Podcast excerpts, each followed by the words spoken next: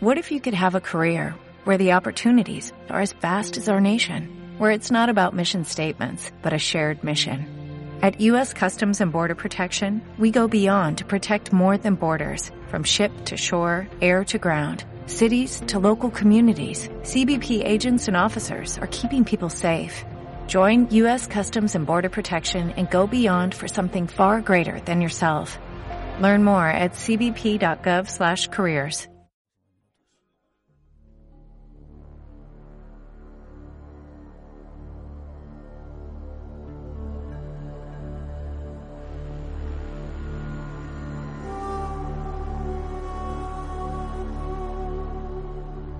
Durante los próximos minutos queremos hablaros de uno de los objetos sagrados más poderosos de la historia, el Arca de la Alianza.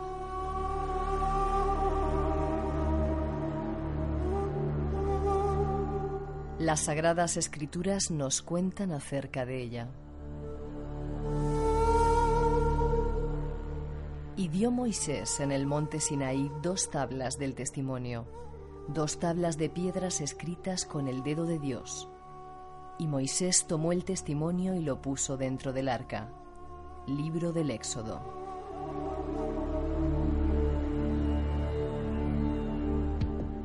El arca de la alianza, el recipiente sagrado que contenía las tablas originales de los diez mandamientos, de acuerdo con la historia bíblica, era el objeto más hermoso y poderoso del mundo.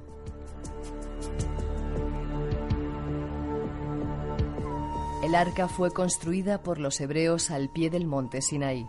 Sus planos eran la descripción más detallada que se diera en el Antiguo Testamento, ya que según Moisés venían directamente de Dios.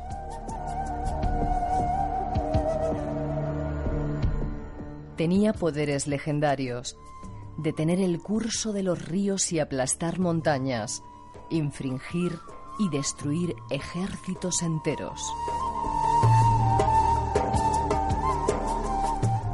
Durante cientos de años los hebreos la llevaron consigo de un lado a otro.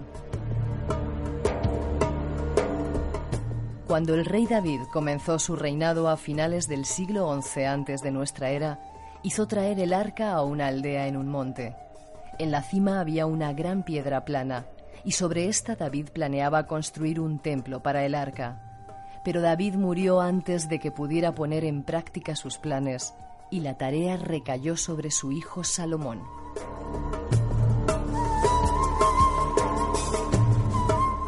Durante el reinado de Salomón, Jerusalén pasó a ser el centro de la vida política y religiosa en la Tierra Santa.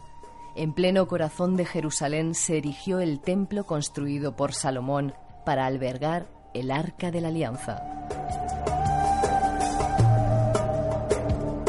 El arca permaneció en el templo hasta algo después del año 900 a.C., cuando misteriosamente desapareció.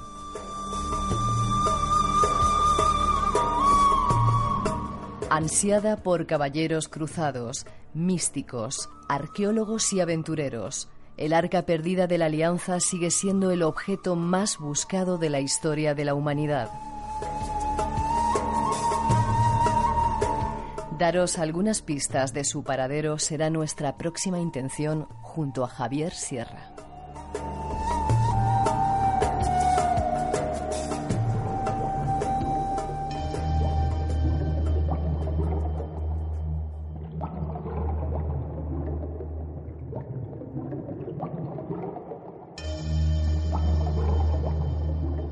En el último número, Javier, de la revista, más allá de este mes, haces una entrevista a Graham Hancock, que es un personaje que lleva tiempo buscando la Atlántida y buscando también eh, el Arca de la Alianza. Bueno, él asegura haberla encontrado porque eh, le siguió la pista a, este, a este misterioso objeto y llegó a la conclusión de que el arca había cruzado eh, todo, vamos, todo el actual Israel, se había refugiado durante una larga temporada en Egipto y en estos momentos se encuentra en eh, Aksum, en la capital sagrada de Etiopía por excelencia. La historia de esa investigación de la que Graham Hancock emprende en los años 80 hasta nuestros días es sencillamente fascinante. Hancock estaba trabajando como corresponsal de un diario económico londinense en, en, Etiopía. Etiopía estaba prácticamente como ahora. como corresponsal de un diario económico. Económico, sí. ¿Qué economía tenía en Etiopía? pues estaba haciendo un informe económico para, para un gran periódico de allá y mm, la gente tiene una idea de Etiopía un tanto errónea. No solamente es la zona de las hambrunas, etcétera, sino que la zona norte, la que está limítrofe con Eritrea, es una zona desde el punto de vista histórico, económico, de intercambio comercial muy rica, muy, muy llamativa. Y es lo que él estaba investigando. Y allí tropieza con eh, un relato y una creencia muy extendida que dice que el arca se encuentra en una iglesia llamada Santa María de Sion, que se encuentra en el eh, perímetro eh, o la zona sagrada de Aksum, donde hay unos antiguos obeliscos y donde eh, dentro de una capilla hay un señor que guarda esa capilla y que dice que se protege en su interior el arca de la alianza. Lo curioso es que eh, él va a, hablar con este guardián del arca para que le deje verla. Le dice que en absoluto, que no puede, que solamente el guardián puede verla y que el arca está protegida en esa capilla mm, por siete muros concéntricos que están ahí construidos no para proteger el arca, que es lo que más le llamó la atención a Hancock, sino para protegerse del arca. El arca, eh, y eso lo dice ya el Antiguo Testamento, eh, es un objeto extraordinariamente poderoso que solamente puede ser manejado por los sacerdotes de Leví, los que están instruidos especialmente para, para manejar este objeto. Y mm, ese arca, eh, bueno, está rodeada del misterio prácticamente desde esas páginas de la Biblia. Se la cita en más de 200 ocasiones hasta que en un momento determinado en el libro del Éxodo deja de citársela. No hay constancia histórica de dónde pudo haber ido a parar o por qué deja de mencionársela, cuando el arca es el eje de la religiosidad eh, perdón, judía por excelencia. Gracias al arca se construye el templo de Jerusalén, el templo de Salomón, mm, como eh, morada permanente para ese objeto, para el santo de los santos, que es eh, como también se conocía a este poderoso objeto, y de hecho, los judíos, eso lo sabes muy bien, solamente tenían un templo a Yahvé, que era el templo donde residía el propio Yahvé eh, en forma de arca de la alianza. El resto son sinagogas, son lugares de culto, pero no se consideran como templos de Yahvé. Bueno, Hancock eh, investiga este asunto, llega a la conclusión de que quizá la leyenda etíope sea cierta, es decir, que en esa iglesia de Santa María de Sion efectivamente se encuentra el arca de la alianza, y decide reconstruir la ruta y, digamos, el contexto histórico que justificara que el Arca de la Alianza pudo haber llegado a Etiopía. Y descubre cosas fascinantes. Por ejemplo, que em, hay una leyenda etíope del siglo XII que se contiene en el primer libro escrito eh, en Etiopía de que se guarda memoria histórica, que es el Quebranegest. El Quebranegest, que viene a ser algo así como la sangre de los reyes, cuenta la historia de la relación entre la reina de Saba y el rey Salomón dice que la reina de Saba era en realidad una reina etíope que eh, mantuvo relaciones durante varios años con Salomón y que fruto de esas relaciones nació un hijo, Menelik, que es el primer rey mm, dinástico de Etiopía. Menelik acude a ver a su padre Salomón, eso es lo que dice este libro, este Quebranegest, em, para, digamos, saldar viejas cuentas con su padre, porque su padre había repudiado a la reina de Saba y no quería saber mucho de esa familia etíope que le había salido. Y eh, Menelik, cuando llega a la corte de Salomón y es aceptada por su padre, en venganza decide robar el arca de la alianza. Quizá por eso la Biblia no dice nada mm, de este asunto, porque se trataba de una cuestión de honor. El arca es sustraída por uno de los hijos de Salomón y llevada hasta Egipto, donde se le pierde la pista en la isla de Elefantina. Y ahí descubre Hancock también una cosa muy fascinante. ¿En la isla de Elefantina? En la isla de Elefantina. En Elefantina, que sabes está en el sur del país, en, mm. Asuán, em, hay una peculiaridad arqueológica muy interesante. Los arqueólogos han descubierto que allí existió un templo a llave. Eh, y esto es algo muy llamativo, porque como te decía antes, los templos a llave solamente podían estar donde estuviera el arca de la alianza. Allí hubo un templo a llave, Parece que los romanos destruyeron ese templo a Yahvé en los primeros eh, siglos de nuestra era por una razón muy concreta, porque eh, había enfrentamientos prácticamente a diario entre los mm, judíos que estaban en ese templo dedicado a Yahvé y eh, los adoradores del dios Nun, que es el dios que se veneraba en Elefantina, es el dios con cabeza de carnero. Imagínate, los judíos sacrificaban todos los días carneros a Yahvé. Es decir, la tensión se debía palpar en el ambiente y los romanos decidieron aplicar la pax romana que sabían aplicar también mm, destruyendo a unos y a otros.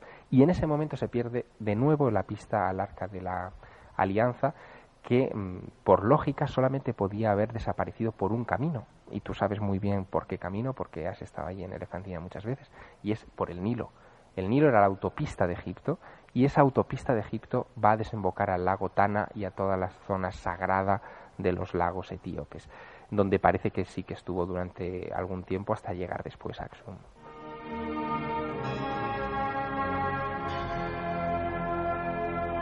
¿Remontaron entonces el río Nilo hacia, hacia el nacimiento? Parece ser que sí. De hecho, hay otra peculiaridad, eh, en este caso yo diría que casi racial, ¿no? Y es que en, Etiopía, como muy bien sabes, se encuentran los únicos judíos negros de todo el mundo, que son los falasas. Mm. Esa extraña, mm, eh, digamos, etnia eh, judía habita la zona del norte de Etiopía desde aproximadamente que se sepa el siglo IV, V después de Cristo, y es muy probable que se estableciera allí precisamente para guardar el arca de la alianza. De hecho, en todas las iglesias etíopes cristianas, porque después llegaron los cristianos y cristianizaron todas aquellas aquellos asentamientos judíos previos, en todas esas iglesias se venera siempre la misma reliquia. La reliquia recibe el nombre de los taboat o tabotat. Y estos taboat o tabotat son una especie de planchas eh, en forma, como te diría yo, como, como de casas, es decir, así como con un tejadillo y con un cuadrado por la parte inferior, que son la mm, rememoración o el recordatorio de lo más sagrado que contenía el Arca de la Alianza, que eran las tablas de la ley. Parece que esos tabotat eran imágenes que todavía hoy se veneran y se sacan en procesión de esas tablas de Moisés. ¿Y qué era el Arca de la Alianza? No te lo he preguntado al principio. Bueno, mm, yo esa misma pregunta también se la formulé a Graham Hancock que cuando, cuando tuve ocasión de reunirme con él hace poco en Tenerife y después en Sevilla. Y em, Hancock cree que se, se, trata de un objeto tecnológico, probablemente un objeto de una tecnología eh, desarrollada mucho antes de que apareciera el pueblo judío, es decir, se trata de una herencia muy anterior, muy antigua, y se trataba de un objeto tecnológico mm, de funcionamiento de características fundamentalmente eléctricas. Parece ser que mm, por la constitución del objeto, la, Biblia lo describe como una caja de madera de acacia revestida de oro con unas propiedades muy determinadas, su, su función más obvia parece que es la de condensar energía eléctrica, tanto energía estática como energía de, por ejemplo, rayos que podrían ser atraídos por esos querubines que tenía en la parte superior el objeto y que después esa energía eléctrica se redistribuiría o se utilizaría de alguna manera que hoy nos es desconocida. Pero si nos atenemos a lo que dice la Biblia, lo que es evidente es que la radio cumplía una función muy determinada y que por simplificar podemos describirla como una radio para hablar con Dios. Es decir, el arca de la alianza era el vehículo a través del cual Moisés o los sacerdotes de Leví podían hablar con Dios. Ahí es nada. Curioso. Espacio en blanco en Radio Nacional de España con Miguel Blanco. Eh, has dicho que, mm, según Hancock, era un, objeto tecnológico de antes de los judíos. ¿De quién? ¿Quién la trajo aquí? Bueno, ¿Quién la fabricó? A eso es a lo que se ha dedicado Hancock en estos últimos años. ¿no? ¿Extraterrestres? No, él no cree, eh, vamos, él eh, antes de llegar a la hipótesis extraterrestre trata de dar todas las vueltas posibles. Em, piensa que quizá antes de la última glaciación, es decir, nos estamos remontando hacia el 8000, 9000 antes de Cristo, existió una civilización desarrollada que eh, alcanzó un estadio tecnológico bastante evidente y que dejó una serie de huellas a lo largo del mundo que él eh, se ha dedicado a rastrear en estos últimos años. Huellas evidentes como, por ejemplo, las pirámides, las pirámides de Egipto, las pirámides de la meseta de Giza, que él considera que pudieron haber sido si no construidas por esa civilización, eh, digamos, anterior a la última era glacial, sí por lo menos eh, su planificación original fue diseñada en ese tiempo, porque imita la posición de estrellas que eh, ocupaban ciertos rincones del firmamento nocturno hacia el 10.500 a.C.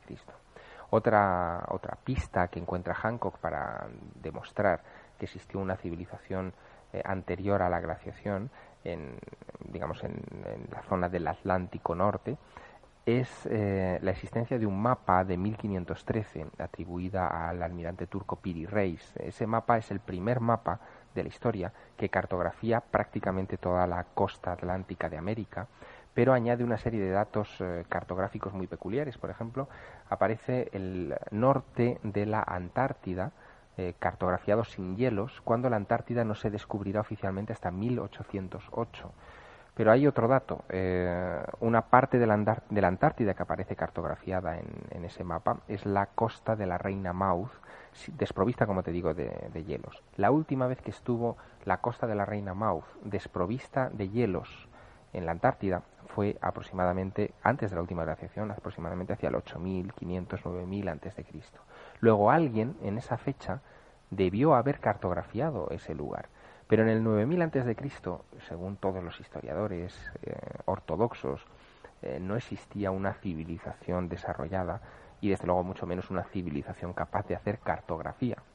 Hay otro detalle añadido además a ese mapa de 1513 de Piri Reis y es que, como tú muy bien sabes, todos los mapas se hacen por proyección. La Tierra es eh, redonda, es una esfera, y por lo tanto a la hora de proyectarla sobre un plano hay que establecer unos ejes. Hoy esos planos de proyección los llamamos los Mercator en honor a los mapas antiguos de este Mercator, que es el primero que hizo este tipo de técnica, aplicó este tipo de técnica. Y el mapa de Piri Reis también tiene un eje de proyección que pasa, y ahí te puedes pasmar, eh, por la vertical de la pirámide de Keops en Egipto.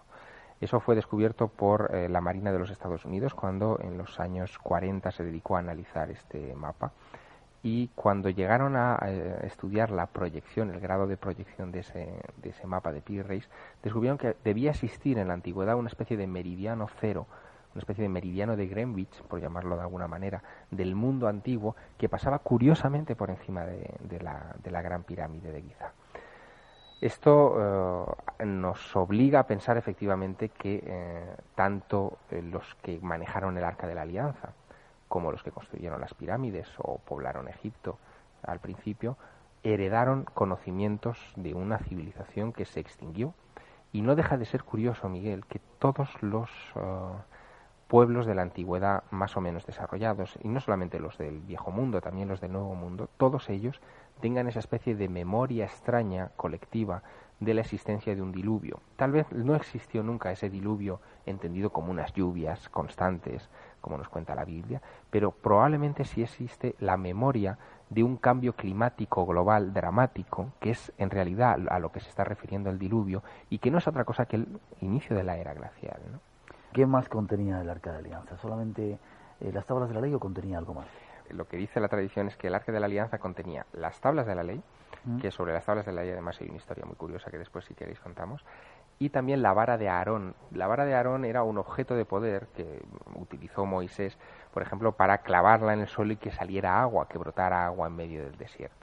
No tenemos ni idea tampoco de qué clase de objeto era exactamente la vara de Aarón, como tampoco tenemos una idea demasiado definida de lo que eran las tablas de la ley. Lo que nos dice el judaísmo es que eh, Moisés recibió unas tablas de la ley. En el monte Sinaí. En el monte Sinaí. Hay que tener margen para subir hasta ahí arriba. ¿Ha subido? Eh, no, no, todavía no. en Egipto, eh, Moisés rompió esas tablas accidentalmente mm, y Dios pacientemente le entregó una segunda versión de esas tablas, que fue que, las que ya descendió del monte, y sirvieron al parecer para establecer un código de comportamiento, de leyes internas en el pueblo judío. Pero esto mm, resulta bastante sospechoso, porque todas las alusiones a las tablas de la ley recuerdan poderosamente, tanto por su descripción eh, como por algunas cosas referidas al contenido, porque sobre eso hay mucha controversia, eh, recuerdan mucho a otras tablas importantes que se custodiaron precisamente en Egipto. Sinaí es, es territorio limítrofe con, con Egipto. Esas otras tablas a las que me refiero son las tablas del dios Tot, Eh, y esto lo narro también en, Las Puertas Templarias, fue parte del argumento de, aquella obra, eh, Tot entrega en la noche de los tiempos a los antiguos egipcios su ciencia, fíjate qué curioso, su ciencia, y todos los secretos del cielo y de la tierra, eso es lo que se dice literalmente, en unas tablas, que son unas tablas esmeralda, unas tablas de piedra, em, que eh, se custodiarán en un templo secreto que muchos creen que es la pirámide de Giza. Eh, la cosa es bastante curiosa porque quizá el robo de las tablas de la ley fuera lo que motivara la persecución que se describe en la Biblia, es decir, que un pueblo como el judío decida abandonar Egipto, que era un pueblo que contrariamente a lo que se piensa no tenía esclavos, tenía prisioneros militares en algunos momentos de la historia, pero esclavos para construir pirámides, eso es un invento de Hollywood, eh, pues que un pueblo en un momento determinado como el judío decidiera abandonar Egipto no hubiera provocado la persecución del faraón en persona contra esos, contra esos fugitivos. Quizá el robo de un objeto preciado, de una reliquia preciada, como podían ser esas tablas de Tot, sí que podría haberlo justificado. Y las tablas de Tot, como te digo, son extraordinariamente similares a las tablas de la ley por muchas cosas. Y también por un detalle. El arca de la alianza, por sus dimensiones, por sus características, recuerda poderosamente las arcas que se utilizaban en el antiguo Egipto para custodiar objetos sagrados o para custodiar a los mismos dioses. Cuando se descubre en los años 20 la tumba de Tutankamón, eh, se descubre en el interior de la tumba de Tutankamón una de esas arcas que está expuesta en el Museo Arqueológico de, del Cairo y que en sus dimensiones, en su forma, incluso en los pasadores para mm, pasar las varas que mm, eran utilizadas para elevar ese arca, eh, es virtualmente idéntica a la descripción bíblica del arca de la alianza. Y no hay que olvidar que Moisés, y eso casi sobra recordarlo, era un príncipe egipcio. Curioso. ¿Y Graham Hancock llegó a ver esa arca de alianza en Etiopía o no No, no llegó a verla. Eh, se, quedó, se quedó con las ganas, con las mismas ganas que todos los peregrinos que acuden hasta Santa María de Sion para venerar al arca. Ellos se quedan en la puerta del templo, ninguno entra, solamente este guardián cuya tradición eh, bueno, se remonta a varios siglos y el cargo pasa de generación en generación a un solo hombre, que es eh, el hombre considerado el más virtuoso de la comunidad para proteger este lugar. Y ahí debe estar, es decir, si, si la hipótesis de Hancock obviamente es cierta. Porque hay algo que no, no hemos comentado. Obviamente está la hipótesis de Hancock, pero hay muchas otras. Mm. Las hay que piensan que el Arca de la Alianza sigue todavía en, en Jerusalén, en concreto debajo de la cúpula de la roca de la mezquita de Omar, donde estuvo el Santa Santorum del Templo de Salomón y que eh, quizá allí fue donde se escondió cuando llegaron las primeras invasiones de Jerusalén. Hay cosas muy llamativas a ese respecto. Cuando Nabucodonosor eh, entra en Jerusalén y arrasa Jerusalén, no hay ni una sola mención a que él accediera al, al arca de la alianza. Cuando entra Tito en el año 70 después de Cristo y roba los tesoros del templo de Jerusalén, eh, hay un arco famosísimo a la entrada del foro en Roma, donde aparecen representados muchos de los objetos que, Tito saqueó del, tesoro del templo. Está la menorá, el candelabro de siete brazos, cuya pista también yo estuve persiguiendo en Roma. Luego, si quieres, hablamos de ese asunto porque es muy interesante. Están las trompetas eh, que supuestamente sirvieron también para derribar las murallas de Jericó. En fin, hay varios objetos sagrados de esa naturaleza que fueron robados de ahí, pero no está la representación del Arca de la Alianza, no se la representa en ningún lado. Y ese sería el trofeo más preciado de haberlo capturado Tito. Luego muchos creen que quizás se escondió en alguna gruta debajo de, la cúpula de la roca e incluso ha habido exploradores en este siglo que han tratado de encontrarla. Hay una historia muy divertida de un, de un coronel, de un capitán, perdón, llamado Montague Parker, que en 1911 se eh, interna debajo de la cúpula de la roca después de sobornar a todos los guardianes, etcétera, y durante eh, unas horas se dedica a excavar allí hasta que alguien que no estaba sobornado eh, escucha los ruidos, eh, pone en, pie de guerra a los, a los árabes que protegían el lugar y casi acaban con la vida de esta gente, que salvaron el pellejo de puro milagro. Es decir, que la gente que busca el arca en ese lugar es mucha. Y por último, bueno, hay muchas hipótesis, evidentemente, pero hay una que es casi de actualidad. A, a, mi mesa de trabajo llegaba hace unos días una nota de prensa fechada en Irlanda el 26 de agosto que es muy divertida porque eh, habla de un tal John Hill, que es el autor de una de las eh, traducciones más notables de la Biblia eh, para el Reino Unido, que es la King of Kings Bible. Y este John Hill lleva desde hace dos años y medio aproximadamente presionando al ministro de Cultura de Irlanda para que le dé el permiso de excavar en una parcelita de dos por dos metros, es decir, nada, en una localidad, que es la localidad de Tara, en, en, Irlanda, porque él está convencido de que ahí está enterrada el, el arca de la alianza. Mm. Él llega a esa deducción de una manera muy peculiar. Dice que el último que vio el arca de la alianza, según la nota que yo tengo aquí, fue el profeta Jeremías y que eh, Jeremías eh, debió robar eh, ese objeto para protegerlo, no, no con intenciones de luego delictivas, sino simplemente para protegerlo, junto con otros tesoros del templo y llevarlos hasta Tanis en, en Egipto, y, que es donde lo sitúa, por cierto, Spielberg en, en busca del arca perdida. Y desde Tanis, pasmate, parece que el, el objeto fue a parar hasta Gibraltar, al fin y al cabo, bueno, otro lugar de habla inglesa, y desde Gibraltar parece que fue trasladado hasta este lugar, hasta Tara, en, en Irlanda, donde se escondió. Eh, parece que en, Irlanda basta una nota firmada por el ministro de Cultura para que uno pueda realizar excavaciones arqueológicas sin ser arqueólogo y eso es lo que está reclamando este John Hill, el apoyo de los medios de comunicación irlandeses y de la comunidad eh, internacional para que eh, se obtenga esa firma del ministro de Cultura y poder buscar el arca. Al fin y al cabo dice que no hará falta excavar demasiados metros para encontrarla. Pero en fin, como te digo, hipótesis hay, mm, mm, bueno, prácticamente de todos los colores y prácticamente surgen todos los días. Acuérdate de la historia que vas a contar de las tablas de la ley. Y de, la menorá, exacto. Sí, espera, pero antes una pregunta. ¿Consiguieron los templarios el arca eh, de la alianza? Esa es otra de las, eh, de las hipótesis, que los templarios hubieran podido hacerse con el arca. Hay una, un razonamiento histórico bastante convincente al respecto. Eh, la orden del temple se pone en marcha, no con ese nombre, sino con el nombre de los pobres caballeros de Cristo, cuando nueve hombres que servían al conde Hugo de Champaña se establecen en 1118 en, la montaña del templo en Jerusalén. Durante casi diez años están allí instalados en el lugar más sagrado de toda la Jerusalén conquistada a los infieles en las cruzadas y durante ese tiempo practican una serie de restauraciones y de excavaciones en el recinto del templo y especialmente en eh, los establos, los antiguos establos del templo de Salomón. Es probable que de haber existido una cavidad subterránea, eh, los templarios hubieran podido acceder durante esas excavaciones a ella y hubieran podido acceder a alguna información o quizá al mismo arca y traérsela a Europa. Algo ocurre porque en 1125, eh, unos años después de 1118, cuando ellos llegan allí, el conde Hugo de Champaña decide trasladarse rapidísimamente a, a Jerusalén, unirse a esos nueve hombres y regresar con algo que ignoramos lo que es, pero que convierte a la Orden del Temple en tremendamente poderosa. De hecho, eh, en la orden más poderosa de la Edad Media durante dos siglos.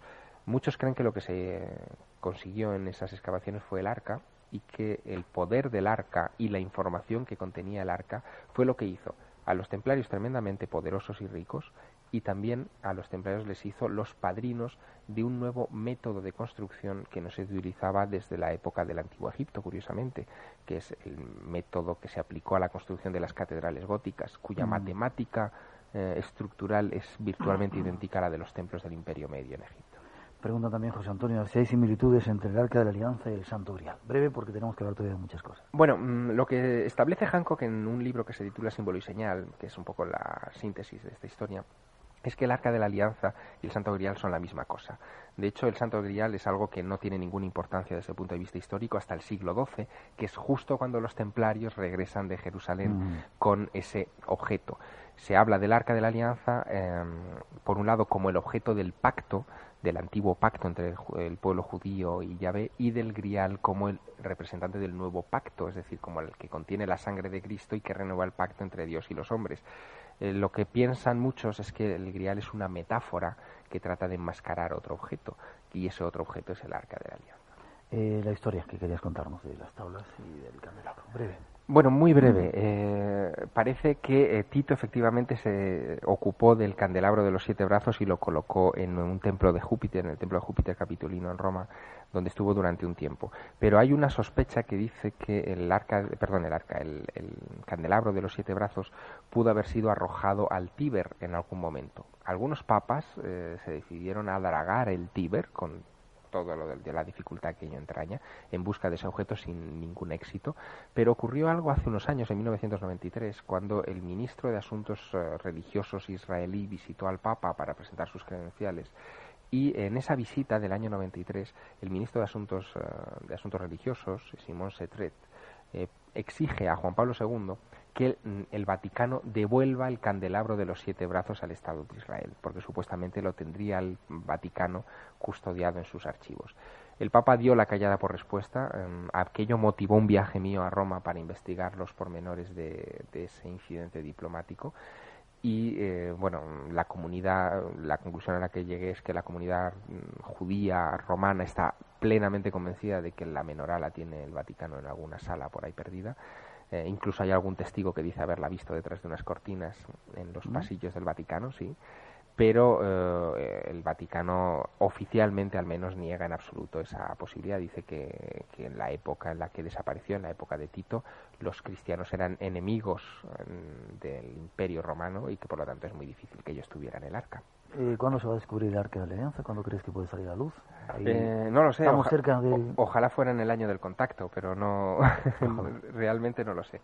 De hecho, habría que preguntarse qué es lo que significaría descubrir el Arca de la Alianza. La búsqueda del Arca de la Alianza es una búsqueda espiritual, por un lado, para mucha gente, pero también es una búsqueda material. Si se trata realmente de un objeto tecnológico que procede de una civilización de la que hemos perdido conciencia, o quizá de un contacto con otra supercivilización venida de fuera de este mundo, hay que mantener la mente abierta a cualquier posibilidad. Eh, los cambios de mentalidad que eso exigiría en millones de creyentes y de no creyentes en todo el mundo serían colosales y el arca significaría prácticamente un punto y aparte en la historia de la humanidad. Por lo tanto, es un objeto que, bueno, sigue siendo desde luego eh, la meca de cualquiera que se dedique a la investigación del pasado y a la arqueología.